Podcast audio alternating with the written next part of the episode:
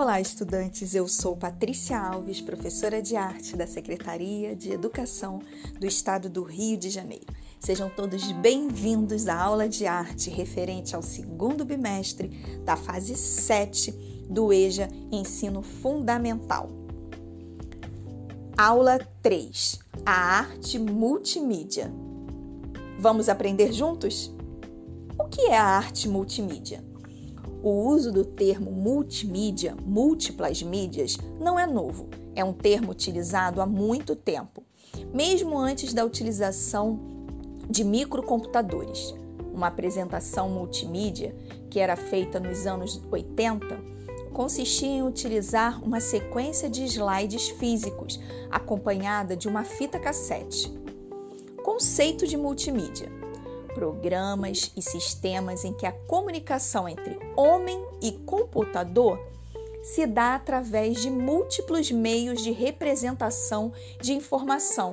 Exemplo: áudio, imagem estática, animação, gráficos e texto. Ou seja, multimídia é o conjunto de recursos que visam estimular todos os sentidos.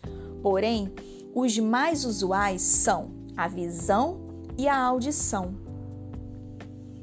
Multimídia significa que uma informação digital pode ser representada através de áudio, vídeo e animação em conjunto com mídias tradicionais, texto, gráficos e imagens simultaneamente.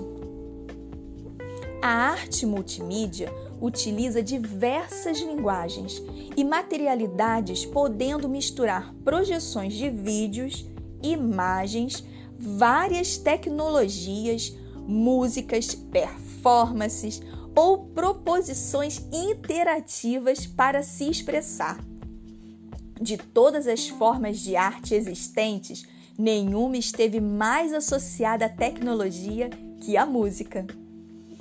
A videoarte a videoarte é uma arte híbrida, porque mistura contextos e mídias, como fotografia, vídeo, transmissões e efeitos sonoros de rádio e televisão, depoimentos de pessoas, imagens e sons de cidades, outdoors, cartazes, músicas de diferentes estilos e linguagens. Dessa forma, a videoarte dialoga com outras linguagens como instalações, performances, criando uma arte multimídia. Refletindo. Mas será que isso é bom para a arte?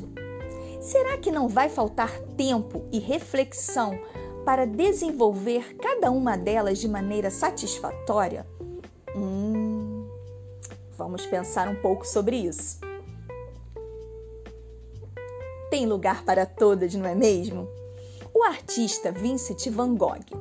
A exposição Paisagens de Van Gogh sobre o pintor holandês Vincent van Gogh em São Paulo no ano de 2019 exibiu paisagens retratadas em cinco das suas telas mais famosas e nas inúmeras cartas pessoais que o pintor escreveu ao longo dos seus 37 anos. Ao todo, foram oito cenários que convidaram o visitante a entrar no universo das suas obras e na vida de Van Gogh, com curadoria de Karina Israel.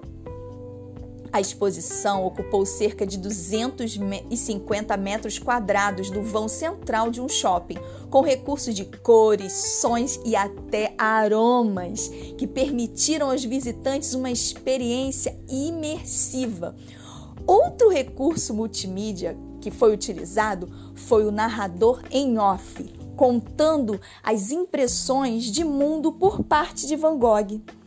Nas suas obras, com céus estrelados, campos de girassóis, plantações que parecem balançar ao vento, com cores ousadas e traços à frente do seu tempo, nos inspiraram a definir o conceito visual desta exposição explica a idealizadora e curadora da exposição, Karina Israel. Responsável por todo esse projeto, o primeiro museu digital de Paris, o Atelier de Lumière, inaugurou uma exposição dedicada também ao trabalho de Vincent van Gogh. Com projeções que alcançam as paredes de 10 metros. O local ganha um ar lúdico e promove imersão nas obras do artista.